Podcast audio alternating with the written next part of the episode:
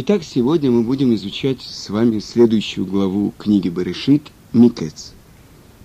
Недельная глава Микец по прошествии начинается с рассказа о том, как Йосеф истолковал царю Египта Паро его сны, говорящие о том, что страну Египта ожидают семь лет изобилия, а затем семь лет голода. За это Йосеф был выпущен из тюрьмы и поставлен правителем Египта как единственный человек, способный предотвратить беду. И кончается глава встречи Йосефа с его братьями. Но, как обычно, начнем сначала э, разбирать нашу главу. Но до этого я хочу напомнить вам то, чем завершается предыдущая глава Ваишев. Э, говорится о том, что провинились два царедворца фараона, виночерпий и э, булочник, главный булочник э, фараона. И они оказались в тюрьме именно в том месте, где находился Юсеф. И вот проходит много времени, и вдруг видят они одновременно сон. И когда приходит Йосеф э, к ним в камеру, он видит их очень удрученном состоянии. И спрашивает он у них, что произошло. И они говорят, что мы видели сон, и толкователя здесь нет. И тогда говорит им Йосеф, расскажите мне, может быть, я сумею вам объяснить сон. И рассказывает ему виночерпий фараона про то, что он видел виноградную лозу, как созрел виноград, как он выжил этот виноград в чашу фараона и подал чашу фараону. И рассказывает ему Иосиф, э, три ветви – это три дня, через три дня фараон вернет тебя на твое место, и ты подашь чашу фараону в его руки. И вот сейчас я хочу прочитать вам, что написано в Таре, следующая строчка. «Ки им захартани итха, кашер гитав лах, ваасита на имади хесед, картани эль паро». И я переведу вам. «Если же ты вспомнишь обо мне, когда тебе будет хорошо, и сделаешь мне милость, и напомнишь обо мне фараону, то выведешь меня из этого дома». И дальше он э, объясняет сон э, начальника пекарей и истолковывает ему. Но главное то, что здесь сказано. Дважды употребляется этот глагол «напомни обо мне» и «вспомни обо мне». «Закартани вегис картани» перед фараоном вспомни и напомни обо мне фараону и выведи меня из этого дома. А следующая наша глава, которую мы разбираем, она называется Микец. И было Микец шнатаем ямим. Ваим Микец шнатаем ямим у паро холем вагине омед алиор. И было по прошествии двух лет фараону приснилось, и вот он стоит у реки и описывает Тара сон фараона. По прошествии каких двух лет? О чем говорится здесь в Таре? И сразу же устная Тара объясняет, по прошествии двух лет с того момента, когда Йосеф попросил виночерпия, чтобы он вспомнил о нем перед фараоном. И, несомненно, мы должны понять, но почему же вдруг прошли эти два года, и фараон видит сон? И устная Тара мне объясняет, мы привыкли смотреть все то, что написано на первых полосах газет, все то, о чем говорят радио, телевидение, это самые важные события, которые происходят в мире. На самом деле, самые важные события, ключевые, как мы уже с вами говорили, они происходят в тиши, они происходят вдали от человеческих глаз. Почему фараон видит сон, объясняет устная Тара? Потому что уже прошли два года после этой просьбы Йосефа, и сейчас наступает время, когда Йосеф должен быть спасен из тюрьмы. Но почему должно было пройти эти два года? И здесь оказывается, что мы должны задать вопрос, а почему вообще праведник Йосеф оказался в тюрьме? И объясняет устная Тара, объясняет Мидраш, что 10 лет он просидел в тюрьме, потому что он приносил дурное о братьях своих своему отцу. Но почему же эти два года? Прошли 10 лет. И вот как бы должны завершиться они выходом Йосефа из тюрьмы. Но здесь Йосеф полагается на виночерпие и говорит, вспомни, пожалуйста, обо мне перед фараоном, чтобы он меня вывел из тюрьмы. И Мидраш объясняет, Ашем сказал, Йосеф, неужели ты надеешься на то, что из темницы, в которую ты попал по моей воле, тебя освободит какой-то египтянин? Так ты полагаешься на Творца – Самое большое заблуждение – надеяться на то, что твоя судьба в руках правительственных чиновников, поскольку все они забывчивы и равнодушны к любой судьбе. Главный виночерпий скоро забудет о тебе. Что касается меня, говорит Творец, то я вспомню о тебе только когда, когда придет твое время обрести свободу. И, несомненно, каждый человек должен прилагать усилия, то, что на иврите называется иштадлют, чтобы изменить свою жизнь. Но то, что человек должен знать, за всеми этими внешними причинами, внешними событиями, которые влияют на его жизнь, стоит воля Творца. И настоящая вера заключается в том, что мы принимаем без всяких оговорок простую истину все дела этого мира вершит только один Творец. Он единственный, кто может изменить наши судьбы. И вот прошло два года. И эти два года, это были годы учебы для Иосифа. Не полагаться на последствия, а полагаться на первопричину, полагаться на Творца. И вот, начнем продолжим читать нашу главу. И вот тогда видит сон фараон. Сказано в Мидраше, что на протяжении двух лет он видел странные сны и пробуждался и не мог вспомнить их. И вот сейчас описывается сон фараона. Он видит про первый сон, про то, что из реки выходят семь коров тучных и холеных и пасутся в зарослях, и вот за, выходят за ними из реки семь других коров, тощих и невзрачных, и становятся подле тех коров на берегу реки и поедают эти тощие коровы этих тучных и холеных коров. И тогда просыпается фараон. И обычно, когда человек просыпается посреди ночи после такого сна, он должен подумать, что произошло, что мне хочет Творец открыть. Но фараон, он поворачивается на другой бок и опять видит сон, и опять показывает ему сон подобный, но уже в виде колосьев, крепких и полных, которые всходят на одном стебле, а за ними вырастают семь колосьев, тонких и опаленных восточным ветром, и поглотили эти колосья тонкие, семь колосьев крепких и полных. И стрепетала душа фараона, и он позвал всех волховов и всех мудрецов египетских, и рассказал им сон, и нет того, кто может ему объяснить этот сон. И тут вдруг виночерпий говорит, я вспоминаю свой грех. Два года тому назад я был в тюрьме, и был там толкователь, который объяснил мне сны, и вот передают об этом фараону, и фараон велит немедленно привести Йосефа к нему. И вот послушайте, как Тара описывает то, что говорит фараон, и то, что отвечает ему Йосеф. Вайомер паро эль Йосеф. Халом халамти, употер эйн ото. И говорит фараон Йосефу, вот сон приснился мне, и от толкователя нет ему. И дальше, вани шамати алейка леймор, тишма халом лифторото. А я слышал, будто ты понимаешь сны и как их толковать. Хорошие рекомендации есть у Йосефа. И вот что отвечает Йосеф. Ваяан Йосеф эт паро леймур. И ответил Йосеф фараону, говоря, Биладай, Элоким янет шалом паро.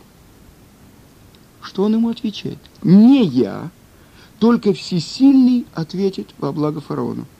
Представьте себе ситуацию. Человек сидит 12 лет в тюрьме. Его вызывают к верховному правителю. Представьте, к Сталину вызывают из архипелага ГУЛАГ какого-то еврея. И Сталин говорит, я знаю, что ты специалист в каком-то вопросе. И что он говорит? Без меня. Только всесильный ответит. на благо фараону. Представляете, что это такое? Так вот здесь мы видим ключик, разгадку. По прошествии двух лет, когда Йосеф выучил, что вне зависимости от всех фараонов, всех министров, решает Творец. И полагается он только на Творца. Поэтому он говорит, без меня. Но Творец ответит, что было во благо фараона. И после этого, после того, как Йосеф выучил этот урок, он разгадывает сон фараона и что происходит дальше. И он объясняет, что будут семь лет очень большой сытости, очень большого урожая. Но после этого наступит семь лет голода, и забудется сытость, и забудется все то, что было в стране египетской из-за голода. А теперь пусть найдет фараон мужа разумного и мудрого и поставит его над землей египетской. Вы видите, сейчас Йосеф даже дает советы фараону. И это не называется, что он полагается на фараона. Представляете себе, вот этот вот заключенный, которого подняли сейчас из темницы, привели к фараону, он дает ему совет. И что отвечает фараон? Можем ли мы найти такого мудрого человека, в котором есть дух от Творца? Ты будешь над домом моим, и по слову твоему будет управляться народ мой. Только престолом я буду выше тебя. И почему же нужен мудрый человек? Почему же нужен человек, в котором есть э, понимание? И объясняет это еврейский мудрец предыдущего поколения Рав Ильяу Лупьян. Во времена сытости люди не смотрят на хлеб, не смотрят на еду. А так как есть такое изобилие, все это выбрасывается, на это смотреть, э, в принципе, кто-то хранит что-то, не нужно. И вот именно поэтому сказано, что мудрец, он видит то, что только зарождается. Так как нужен человек, который понимает, что в это время нужно собирать урожай и смотреть, как будто вот голод уже стоит перед тобой. И такой человек может только э, разумно вести себя, и когда назначают Йосефа, он собирает пятую часть от этого урожая, семь лет сытости – чтобы прокормить Египет во все те годы голода, и не только Египет, но все окружающие страны. И дальше. Если мы посмотрим, приводит э, Равлупьян такой пример. Человек, который э, жил в одной стране, который многие годы э, воевала с другой страной. И вот э, царь надоело ему воевать, и он не знал, как выйти из такой тяжелой ситуации, он э, провозгласил по стране, если найдется такой мудрец, который сможет остановить войну, то он ему даст великий приз. Какой приз? Он на пять минут разрешит ему войти в его кладовые, в которых есть безумные драгоценности. И нашелся такой мудрец, и остановил он войну, и тогда царю стало жалко. Он, конечно, не может отказаться от своего царского слова, но он собрал всех своих мудрецов и сказал, что же мне делать? И за пять минут вы знаете, сколько он может набрать? И тогда один из его советников сказал, я знаю, у этого человека есть особенная страсть. Он любит хорошую музыку. Надо там, внутри кладовых, поместить э, лучший оркестр страны, и тогда, может быть, на время он отвлечется. И наступил день, и вот этот человек, мудрец, который остановил войну, он надел замечательные красивые одежды, всю свою семью, заказал очень дорогую карету, и вот они с пышностью приехали во дворец царя. И все дети ждут, вот сейчас выйдет отец с драгоценностями. Э, многие одежды были сшиты в долг, и сама карета была нанята в, в ожидании этих больших богатств, которые он возьмет. И вот открылась дверь, и вдруг он услышал великолепную музыку. Нет, нет, нет, не надо отвлекаться, подумал он. Он ступил и подошел сразу к месту, где лежали бриллианты. Но вдруг опять раздалась эта удивительная музыка. Откуда это? В кладовых. Почему музыка? Что за удивительные звуки? Подумал он И опять он остановил себя. Нет, нет, не отвлекайся, не отвлекайся, надо э, взять бриллианты. Но вдруг вступил какой-то удивительный инструмент. И такое удивительное звучание было у него. Он пошел на голос этого инструмента и начал слушать, как удивительно он вплетается в эту музыку. И секунду он остановился. Ой, ой, подожди, подожди, надо же идти. Вот там вот есть слитки золота, надо идти. И в этот момент протянулась рука, какая-то сильная рука схватила его за его одежду, и в это же мгновение раздался голос «Кончились твои пять минут!» И он оказался вне кладовых. А, стыд и позор! Я не успел даже взять ни одного камешка, ни одного бриллианта. На самом деле, объясняет это Рав Лупьян, наша жизнь, 70-80 лет нашей жизни, это те самые пять минут, которые нам дают быть в кладовой у царя. Они проходят, и наступает момент, когда поднимаются все занавесы, и человек видит абсолютно ясно, что у него были такие возможности взять бриллианты, взять золото, собрать. Но он любил музыку, он отвлекался. Есть дурное начало в человеке, которое заставляет человека оправдывать себя, находить э, лазейки и следовать за этим миром, искать наслаждений, искать удовольствий. На самом деле Творец дал все в этом мире, чтобы человек получал удовольствие, получал наслаждение.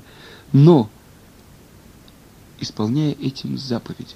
Можно есть, вкусно есть. Трапеза, которая называется мецва, когда человек есть трапезу в субботу, когда человек э, находится на трапезе, э, когда он празднует свадьбу, э, обрезание.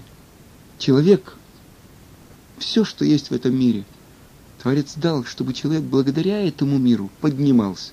Но он может пойти за этим миром, и тогда он отходит от Тары отходит от своего предназначения. Это то, что объясняет Раф Ильяу Лупьян. А теперь мы продолжим читать нашу главу. И вот проходит семь лет сытости, женится Яков на дочери Потифара, которая на самом деле является дочерью Дины. Рождаются у него два сына, но все эти годы Йосеф ждет, когда же наступит момент, когда реализуются его сны – и вот проходит первый год голода, и наступает второй год, и вот приходят в Египет братья Йосефа. И Тара именно так говорит, не сыновья Якова, а братья Йосефа спускаются в Египет. Почему они называются братьями Йосефа? Устная Тара объясняет, потому что они пришли в Египет для того, чтобы найти Йосефа и выкупить его. И вот десять братьев стоят перед наместником Египта – и говорит он с ними очень твердо и обвиняет их в том, что они пришли высмотреть землю египетскую, то есть, что они шпионы. «Откуда вы пришли?» – спросил братьев Йосеф. «Мы пришли из земли к нам, чтобы купить здесь зерно». Поднимает Йосеф свой серебряный кубок и говорит, «Видите этот кубок? Он обладает волшебным свойством раскрывать передо мной любые замыслы». И мой кубок, говорит мой, что вы соглядатые, ведь вы вошли в разные ворота, наверняка для того, чтобы выведать слабые места в нашей стране. Наш господин, испугались братья, мы ни в чем не виноваты, мы не соглядатые, поскольку мы пришли в твою страну только для того, чтобы купить здесь зерно. Нас послал наш отец, и это он нам приказал войти в город по одному через разные ворота. Если верно то, что вы сейчас говорите, то почему вы оказались в квартале, пользующимся дурной славой?» — спросил Йосеф. «Мы искали однажды потерянные», — ответили братья. «Мы думали, что вдруг нам повезет, и мы обнаружим там нашу пропажу». «Что вы там искали, лжецы? Мой Куба показывает, что двое из вас однажды уничтожили целый город. Вы теперь хотите проделать то же самое и в Египте. Еще однажды вы продали своего брата», — закончил свои обвинения Йосеф. И тогда братья поняли, что они не могут ничего скрыть от этого человека. Наш господин, еле промолвили они, нас двенадцать братьев, мы сыновья одного человека, живущего к Нане. Тогда где ваши два брата? Младший остался дома с отцом, а другого нет. Что это значит? Удивился Йосеф. Где же он? Мы продали его. А если кто-нибудь предложит вам его купить обратно, за те же деньги вы готовы заплатить? Конечно, мы готовы, ответили братья. А если хозяин потребует от вас в десять раз больше, мы заплатим и в десять раз больше. А если в сто раз, и в сто раз больше. А если хозяин вообще откажется предоставить ему свободу, тогда у нас есть решение и на такой случай. Мы либо убьем хозяина, либо погибнем сами. Так ответили братья. И продолжает наступать на них Иосиф и говорит, вот тут-то вы и выдали себя. Я был прав, когда говорил, что вы пришли сюда, чтобы убить жителей этого города. Это вы сами и говорите.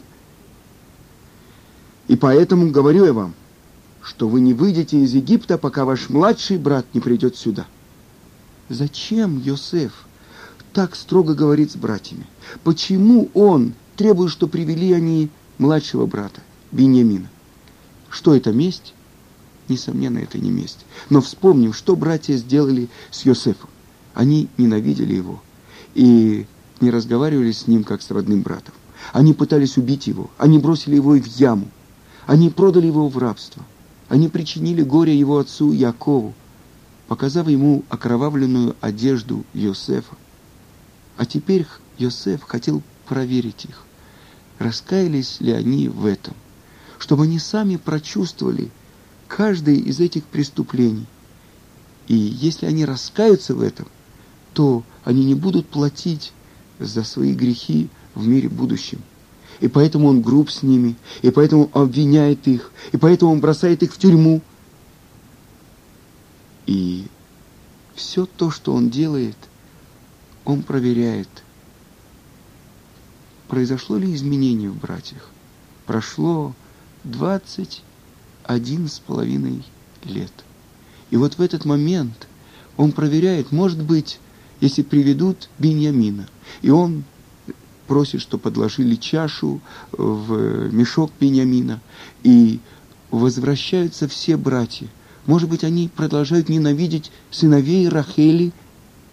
И тогда он видит, что выступает вперед Иуда и говорит, возьми меня вместо него. Мы готовы все быть твоими рабами, но без Беньямина мы не вернемся. То есть испытания Йосефа они выдерживают. Все страдания, которые приходят на них, они говорят, это нам наказание не потому, что мы неправильно судили суд против Йосефа, а потому что мы были жестоки к Нему, потому что Он просил нас, и сердце наше, братское чувство наше, не подсказало нам простить Его. За ту жестокость это то, что обрушивается на нас. Меда кинегид меда. И, несомненно, я нашел недавно одно из объяснений. До того, как родился сын Йосеф у Якова, он не мог возвращаться к Исаву. Почему?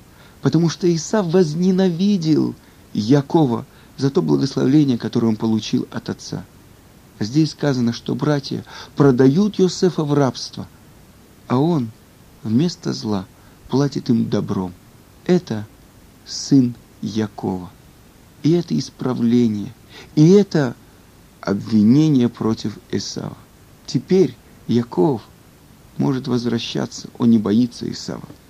Итак, мы видим, что все, что делает Яков, и все, что делает Йосеф, это все направлено на то, чтобы исправить. Если мы посмотрим вплоть до мельчайших поступков Йосефа, когда он выбирает одного брата, именно Шимона, и э, оставляет его в тюрьме, пока не вернутся братья. Шимон бросает его в яму. Значит, он должен искупить это. Э, Иуда он предлагает им продать в рабство Йосефа. Именно Иуда выступает и говорит, возьми меня в рабы вместо Бениамина. Это все, что делает Йосеф, чтобы исправить то, что было сделано братьями.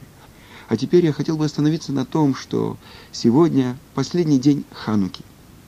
Это то, что называется Зод Ханука. И вы знаете, что именно наш праздник Ханука выпадает на эти недельные главы, когда читаются отрывки из Тары про Йосефа. И то, с чего мы начали нашу недельную главу. Йосеф провел еще два года в тюрьме для того, чтобы выучить дополнительный урок Беэмуна в полагании на Творца. И если мы посмотрим главный конфликт между, между греками и между евреями. Греки говорили, то, что человеческий разум не может постичь, этого просто не существует. Евреи говорили, мы мудрее вас, потому что мы понимаем границы человеческого разума, потому что над ним стоит тот, кто управляет всем –